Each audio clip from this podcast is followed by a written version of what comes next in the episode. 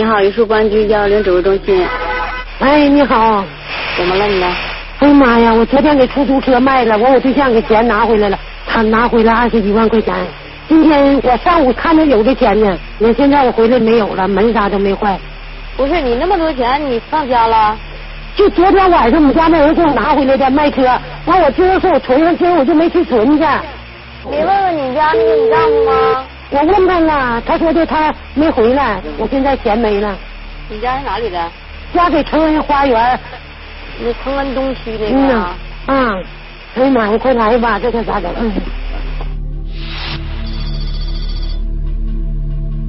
接到报警后，榆树市公安局刑侦大队立即组织警力驱车前往案发现场进行调查。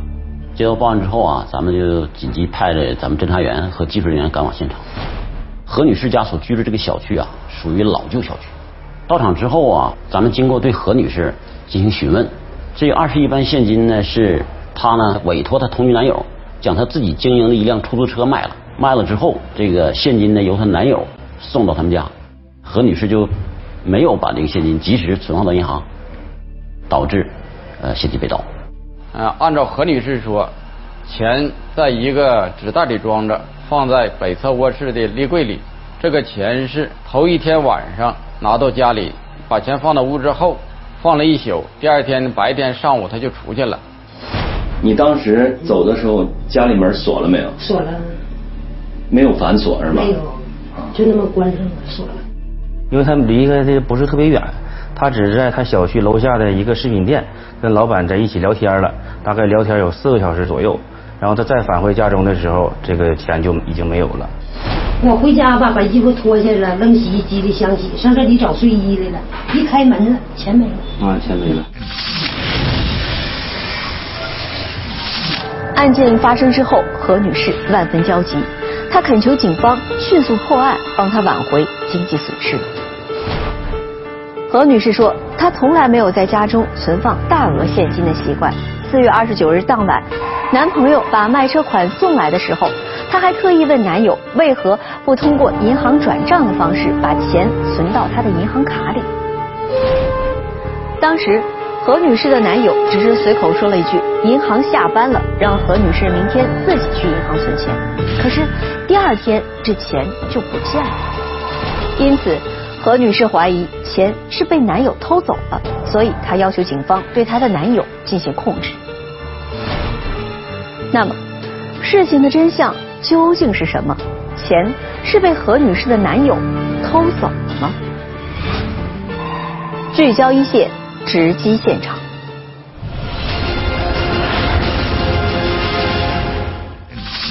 家中失窃，二十一万元现金不翼而飞，男友的异常举止令人生疑。给我们的第一感官，他这个同居男友是嫌疑最大的。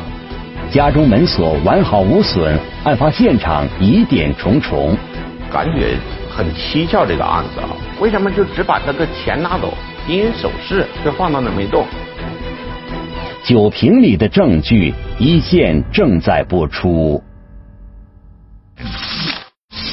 二零一九年四月三十日下午，技术人员对案发现场展开了细致的勘查工作。经过初步这个勘查，发现何女士家她的门锁没有被撬动或者是破坏的痕迹，锁芯呢也没有被破坏的痕迹。然后呢，在何女士家的客厅，客厅里头有一个电视柜，有个茶几，在这几个抽屉外围，咱们进行刷检，也并没有发现有用的指纹和。然后呃，抽屉里头的物品也没有被明显的翻动过。咱们侦查人员对这个盗窃现场啊，又展开了进一步的勘查。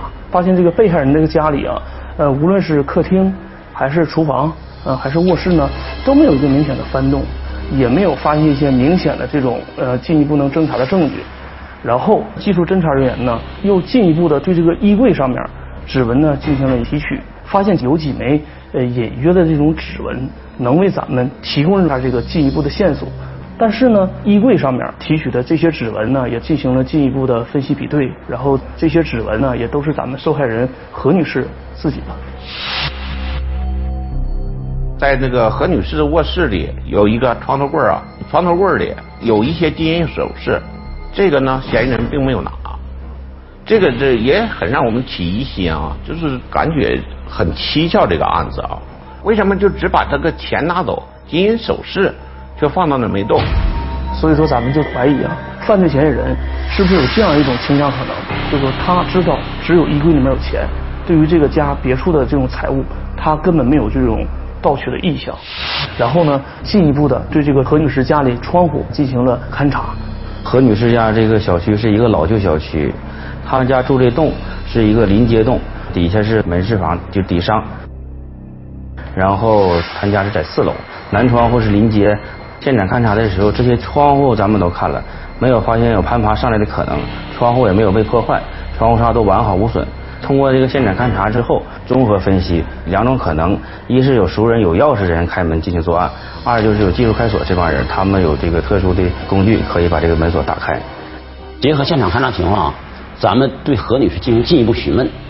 何女士呢也反映，她同居男友的可疑性最大，因为二十一万现金放在家里。只有她同居男友知道，并且在二十九号的晚上，这个何女士和这个男友是在一起住的，而且男友有他家的门钥匙，啊，有借出这个钱的条件，所以说跟我们说，你得把想法把这男友控制住。这个男友当时没在现场，哎，出门了，没搁家。根据何女士所反映的情况，警方首先对其男友进行了调查。我们把她这个男友啊，就口头传唤到公安机关，因为他有涉案嫌疑，我们就针对她男友啊进行一番询问。我我媳妇委托我卖的车，我我把钱提现了，我就拿家去了，现金二十一万块钱。把钱拿回家之后，你把钱放在了什么地方啊？整个这个过程讲上。我把这钱我就拎那里屋去了。里屋是你睡觉的卧室卧室啊。完之后第二天早晨离我上班离开，早晨三点就走了。因为第二天早晨三点是不是？哎对。出来之后那一天我都没回家，就这么的。何女士的男友从四月三十日早晨就开着自己的货车出去卖菜了，咱们就进一步的对他展开了有针对性的调查。经过咱们对何女士男友他当天接触的几个人，嗯，了解情况得知啊，在整个这一天的时间，他往返于榆树市多个菜点，并没有这个作案时间的。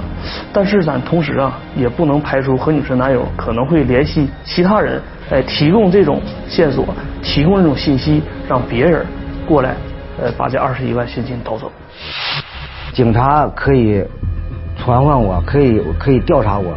我全力配合，但是，呃，我心里非常委屈，因为我没拿这个钱。我希望警方给我一个满意的答复。如果你怀疑我，你拿出证据来；如果你你要是拿不出证据，你就你就别怀疑我。通过调查，案发当天何女士的男友的确没有作案时间，但何女士一再向警方强调，她笃定丢钱的事一定与其男友有关。此时，警方立即成立了专案组。对案件展开了全方位的侦破工作。这时候，何女士还是怀疑她的同居男友，觉得他的可疑性比较大。她说，当时她男友把出租车卖了二十六万二，我们就想啊，丢二十一万呢，卖二十六万二，怎么丢二十一万？她说呢，她男友给她银行转账，转了五万五万二。头一天吧哈，他给微信给我转账吧，给我转上来个五万二。完了，他说：“他说他手机受限，转不上来了。嗯，他说明天那个上银行就是给你转账。完了，第二天他就也没通过我，他就把钱给我拿回来了。晚上的时候他就把钱拿回来，完我就想说不合理。现在的手机转账、银行转账都非常方便，为什么一定要从银行把现金拿回来？这就存在很大疑问。我就想，他这钱他自个儿他不会飞。”完了呢，家里又没有来人的迹象。我外甥有把钥匙在沈阳没给家，就他和我。我说就我们两个之间有钥匙。然后咱们对这个何女士的外甥也展开了工作，通过对她外甥所在的公司进行询问，经过调查发现呢，何女士的外甥近期并没有离岗或者请假的一个迹象，所以是他外上的。作案嫌疑很快排除了。此时，这起案件越发显得有些离奇。为了尽快打开案件的突破口，专案组派出了多路侦查员，对楼内的住户逐一进行走访。同时，另一路侦查员开始调取小区内外所有的监控视频，从中查找相关线索。咱们呢，也对这个何女士的楼上楼下的邻居，包括左邻右舍啊，进行了一个摸排走访。邻居们反映呢，在案发期间呢，没有听到什么异响，也没有注意到何女士家有什么陌生人出入。确实，邻居们没法提供有效的进一步侦查的线索。因为丢钱这件事，何女士和男友之间的矛盾在不断升级。虽然警方证实了何女士的男友没有作案时间，但是仍旧不能够消除何女士对男友的怀疑，因为种种迹象表明，嫌疑人就是冲着这笔钱去的。然而，何女士的男友这边却觉得很委屈，声称自己被冤枉。但是除了他，又有谁会知道这笔钱的存在呢？此时，视频侦查组传来了新的消息。走访摸排，逐一筛选，视频侦查出现端倪，对他逃跑、离开何女士家的一个录像进行一路追踪。酒瓶里的证据，一线正在播出。案发后，警方立即将小区内外所有的监控视频进行了调取。咱们通过调取何女士家周边那个监控视频，发现何女士家楼下有一个饭馆监控探头，刚好对准何女士家出入的必经之路。何女士家前面是临街，他们家住这栋楼的入口呢，只能是从后边，后面有一个楼梯，楼梯是直达三楼的，三楼之后，然后才能进入何女士家单元门。所以说这条道是她的必经之路，所以说我们分析嫌疑人也是从这儿进，从这儿出的。发现这个有价值、有信息的线索之后呢，当天咱们就把这个监控摄像头四月三十日所有的影像呃进行了提取。咱们主要针对啊何女士离家之后回来之前这段时间进行认真分析、仔细排查。视频显示，二零一九年四月三十日中午一点四十二分，何女士只身一人出现在了画面当中。她在被盗当天。是被楼下的一个朋友叫去聊天了，咱们对她朋友也展开了调查，发现何女士的朋友并不知道她家里存放大量现金，所以说这个朋友他的嫌疑也排除了。咱们排查发现，何女士离家之后，这段时间一共有十二个人进入到她楼梯口，咱们分别对这十二人展开调查，其中发现两个人非常可疑，一个是送外卖的，发现当时送外卖的。在打开外卖箱之后呢，他上楼的时候手里拿着外卖食品。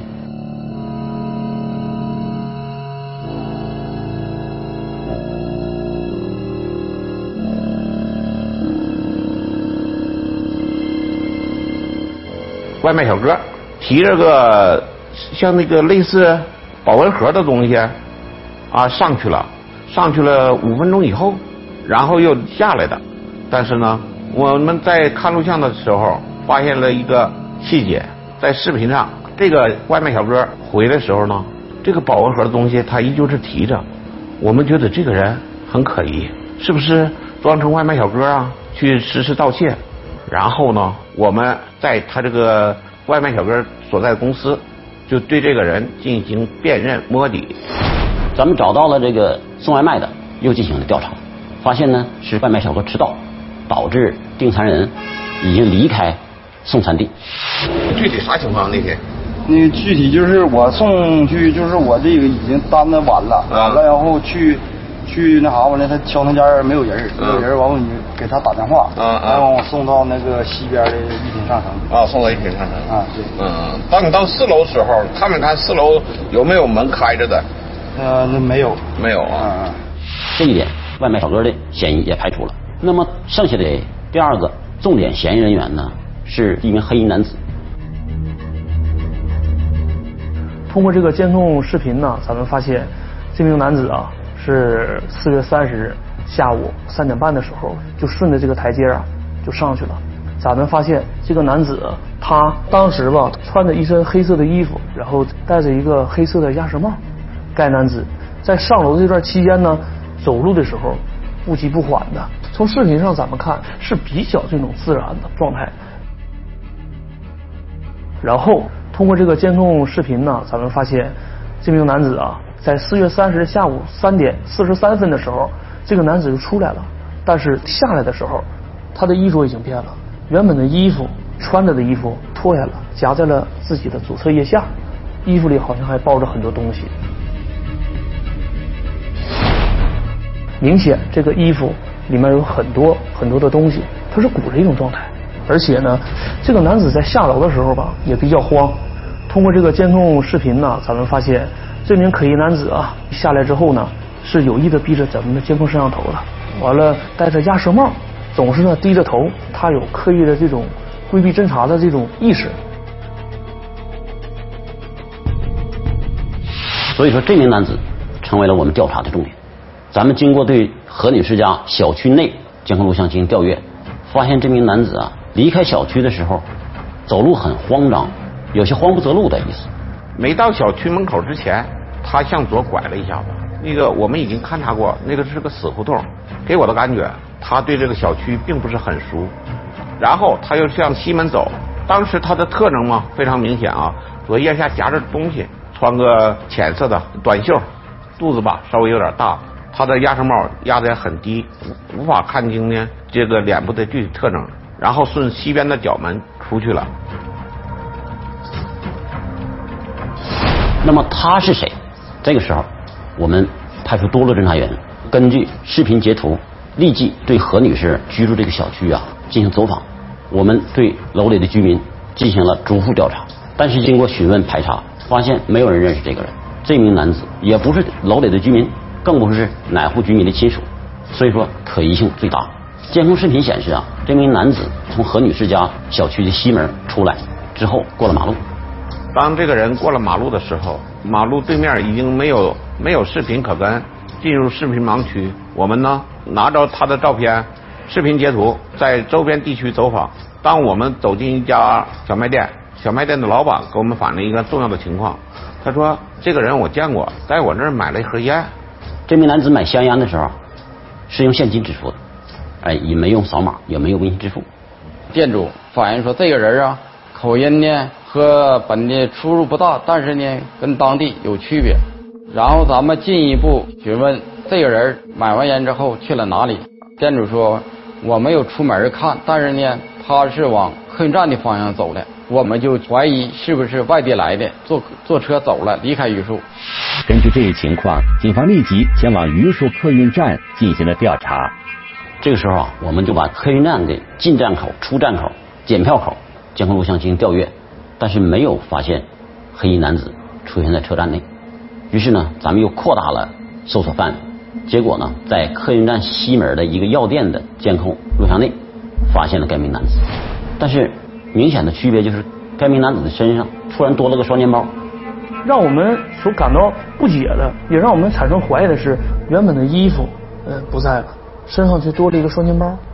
这时候咱们就怀疑说，这个双肩包啊，它是哪儿来的？然后进一步的侦查之后发现呢，嫌疑人隔着出租车的门跟这个司机啊有过两三分钟的交流，好像是商量价格或者商量去处。从视频上咱们看，在商量之后。犯罪嫌疑人离开了，而这个出租车司机呢，他也下车了，就冲着这个犯罪嫌疑人的方向就去了。这期间，出租车司机在那边去等过他一段时间。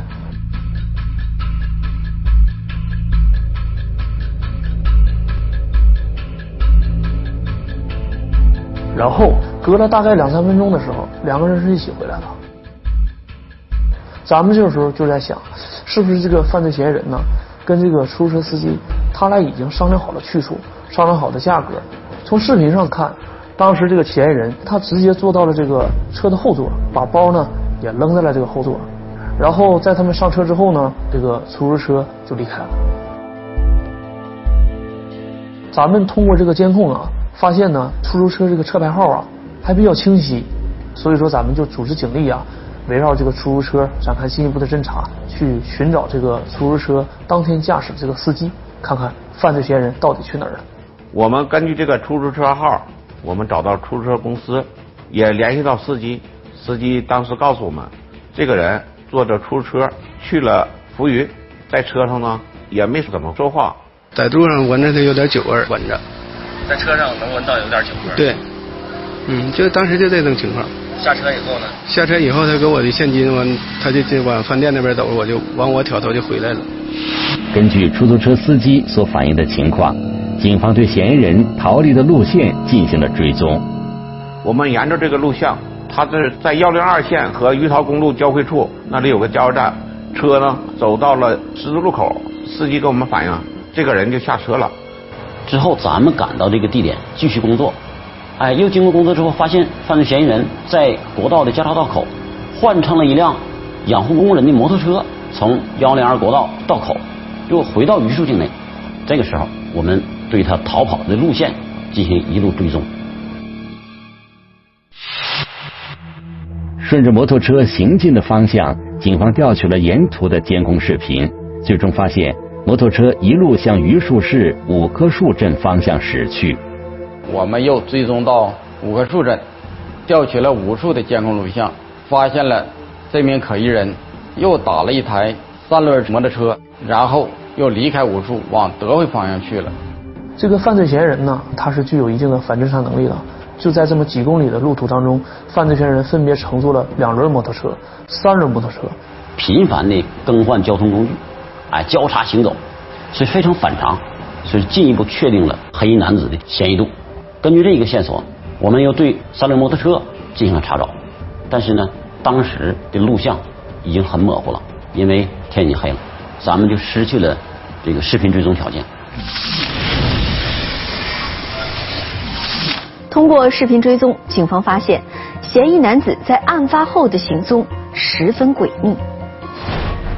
他一路不断的变换着装，更换车辆。根据多年的办案经验，民警判断这个男子就是该案的嫌疑人。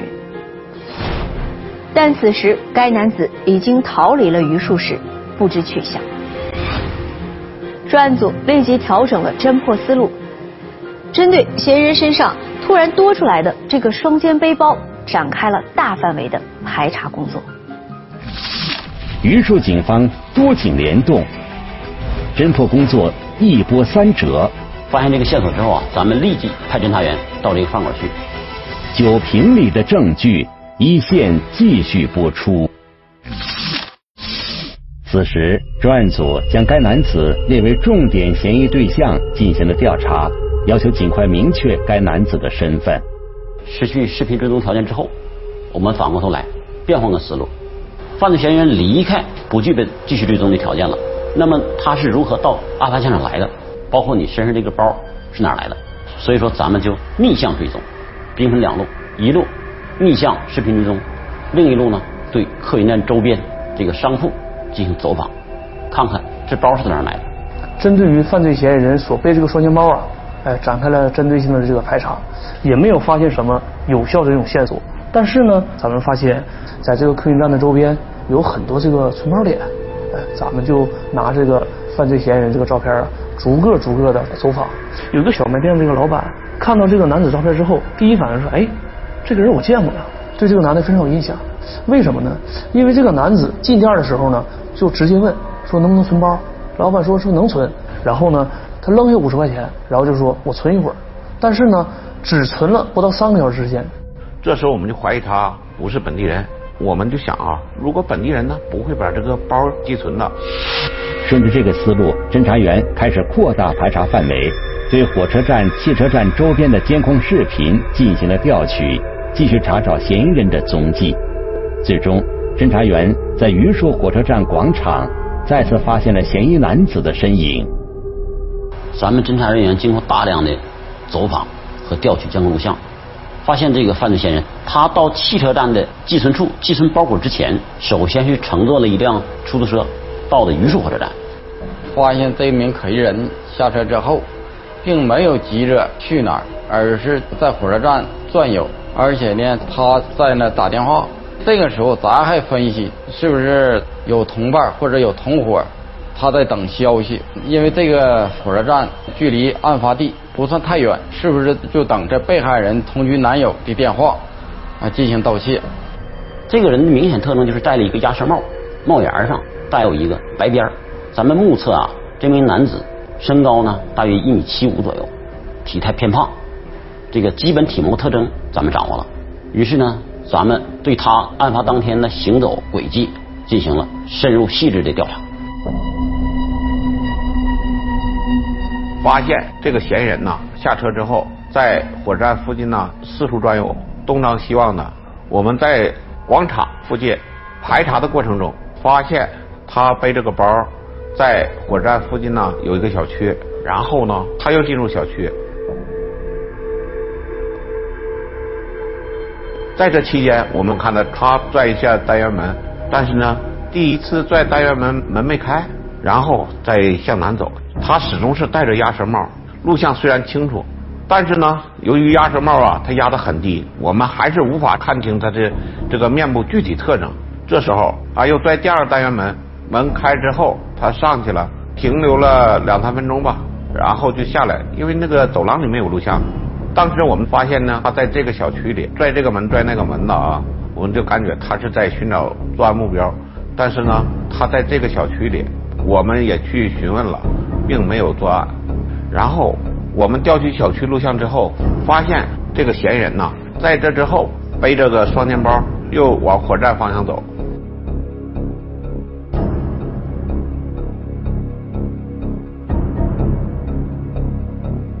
视频显示，二零一九年四月三十日中午十一点五十三分，嫌疑男子再次返回了榆树火车站，并在广场上随手拦下了一辆出租车。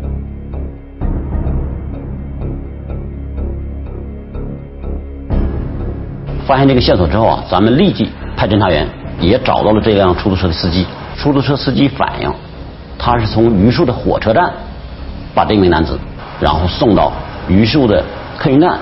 根据这条线索呢，咱们继续调取监控录像，发现犯罪嫌疑人在客运站出站口下车。在视频上看到了他下出租车，他是十二点左右到达榆树市客运站的。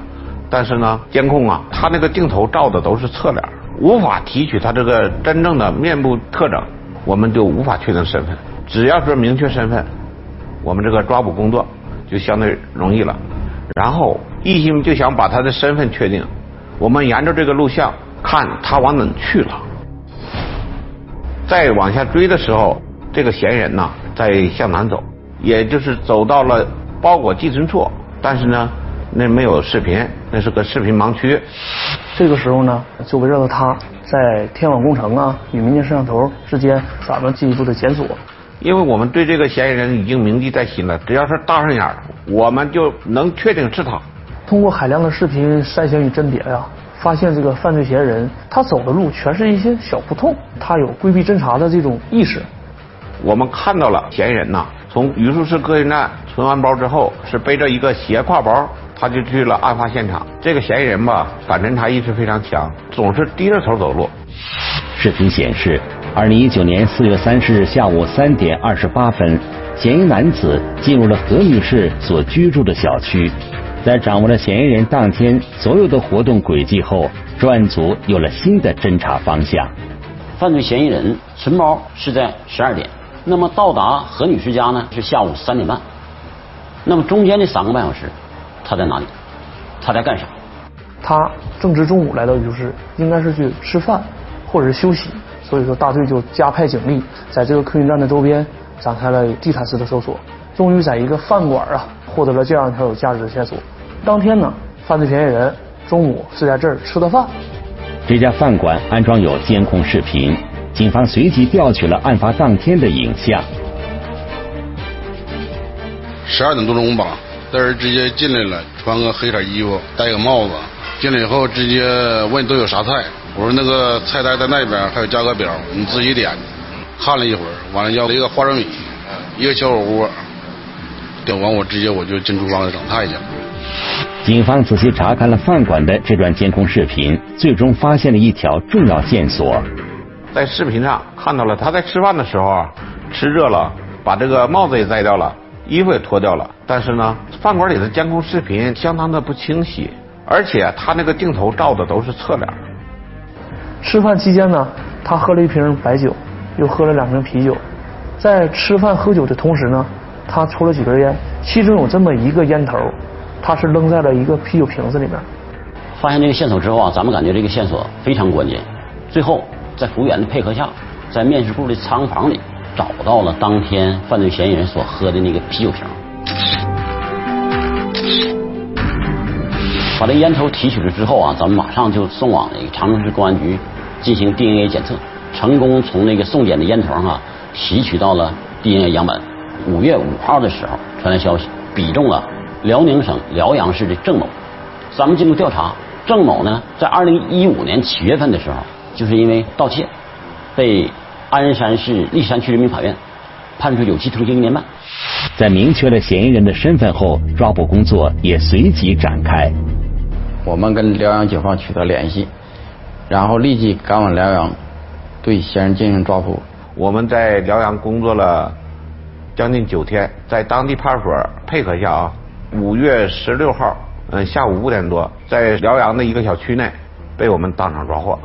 抓获之后，经突审，郑某很快就交代了，他把那个剩余的赃款，哎，买了一辆电动车。郑某呢，相对比较狡猾，把这个剩余赃款藏在电动车的储物箱内。咱们把这个电动车打开之后，发现一个黑塑料袋，塑料袋打开之后，发现成摞的钱。经过清点，剩余赃款十八万，何女士被盗二十一万。所以说，郑某在短短的几天内就挥霍掉了三万元人民币。二零一九年五月十六日下午，警方将嫌疑人押解回榆树进行审讯。因为咱们初步怀疑啊。这个犯罪嫌疑人他是有同谋的，有同伙的。但是呢，通过对嫌疑人审讯之后呢，咱们发现犯罪嫌疑人事先还真的就没有跟谁事先有预谋啊，或者是知道何某家有钱之后才实施盗窃。事实的情况还真的是非常非常的巧，犯罪嫌疑人只是说非常随机性的进入了被害人何女士家。那个嫌疑人跟我们交代啊，他在那个面馆吃完饭之后。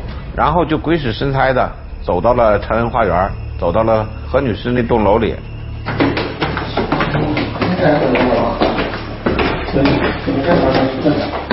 这个嫌疑人吧，先是敲敲门，然后这个屋里没动静，他说用了十几秒时间吧，把锁打开了。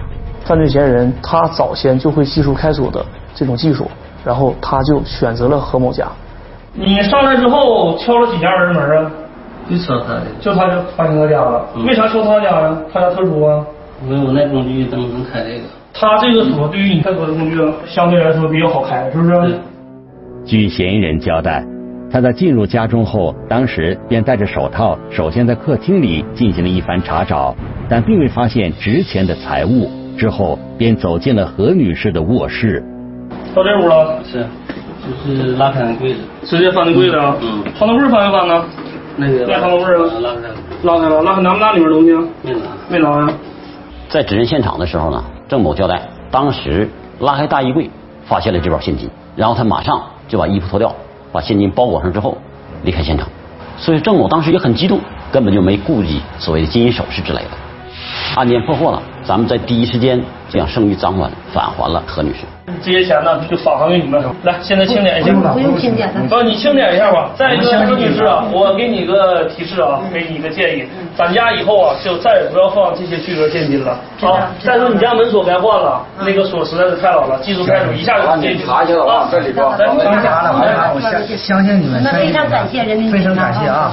本质上或者咋的？希望这样拿了就啊。因为我把钱拿到家的，所以说呃这个案子非常扑朔迷离，丢这么多钱始终都是怀疑我做的。这回好了，警察把我的嫌疑洗清了，呃钱也追回来了，我非常非常感谢警察。至此，整个案件成功告破，何女士和男友之间的矛盾也化解。事实再次证明，即使嫌疑人机关算尽、层层伪装，最终也难逃法律的惩罚。如果你想了解更多的法治资讯，可以在微博或是微信中搜索“一线”，关注我们的官方账号。这里是一线，我是陆晨，明天同一时间再见。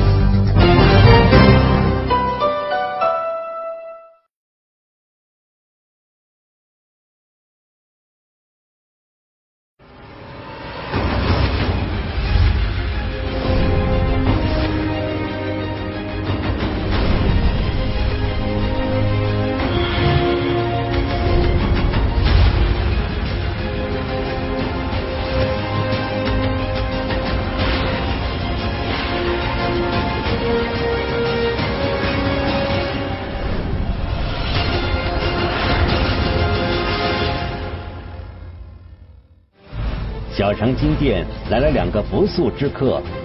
那个蒙面人就提的刀。短短几分钟内，近百万元金饰被席卷一空。我们家人的心血嘛，父母嘛和我们嘛，的心血都在上面嘛。作案时经过重重伪装，逃离时精心选择路线，警方侦破面临巨大挑战。齐路兄弟一线正在播出。二零一八年一月六日，四川省安岳县城的一家金店正在营业。下午两点多钟，有两名男子走进了店中。进来一个蒙面人，就提的刀，后头紧接着又进来一个蒙面人，就拿的枪。好，另外一个拿起刀进来，一下子就把那个卷帘门拉下来。当时我心里面一下子反应过来，我想糟了。好，就说的不准动，拿刀那个人那个刀啊，就架到我表哥那个脖子上。好，我一看那个情况就不对头噻，当时我马上紧急说就去开监控。金店装有三个监控摄像头，平时一般不开。眼见情况紧急，女店主慌乱中打开了监控。监控显示，此时是二零一八年一月六日十四点二十六分。好，他就说的，我们要把柜子打开，我们要财要黄金，要抢你们的珠宝。好，拿刀那个人就从柜台高那边绕过去，就开始砸玻璃。好，拿枪那个反正就一直逼着我们。他说的，如果是你们不听招呼的话，我信不信我一枪打死一两个？两名嫌疑人将柜台里的黄金一扫而空，他们还不满足，注意到了店内的一个保险柜。拿枪那个又喊我姐姐把保险柜打开，然后看保险柜。我说的保险柜没得钥匙，他说你今天不打开保险柜，我就打死你。在嫌疑人的威胁下，女店主不得不打开保险柜。庆幸的是，当天保险柜里并没有存放任何贵重物品。把所有的黄金全部倒到那个倒到他拿的那个黑口袋里面，好拿好，然后一步一步的，他们拿拿完了后就退出去，就跑了。两名嫌疑人从进店到逃离前后不过三分多钟。接到店主的报警后，安岳警方高度重视，第一时间启动了全城警戒。我们的周边的派出所，我们出城的主要路口，我们的特巡警和派出所，呃，以及交警，呃，针对那个嫌疑人的体貌特征来进行拦截。全城警戒的同时，现场勘查、走访工作也迅速展开。他脸是包了的，是用一个黑的那个嗯口罩。然后头上两个头上戴的头盔，但是看他们的那个身形和说话的声音嘛，还看眼睛嘛，看起跟嗯只有三十多岁的样子，反正就感觉反正是我们本地人不是很远，因为他他带有四川口音的嘛。由于嫌疑人对自己进行了伪装，现场勘查和走访工作没有获得多少有价值的线索。好在安岳县城布满了监控探头，嫌疑人的行踪很快就被发现了。监控录像显示，两名嫌疑人在作案前十多分钟到达金店附近。这嫌疑人从这儿经过的，看看看谁那一看，他向这边那个瞟了一眼，就看金店那个里面的情况。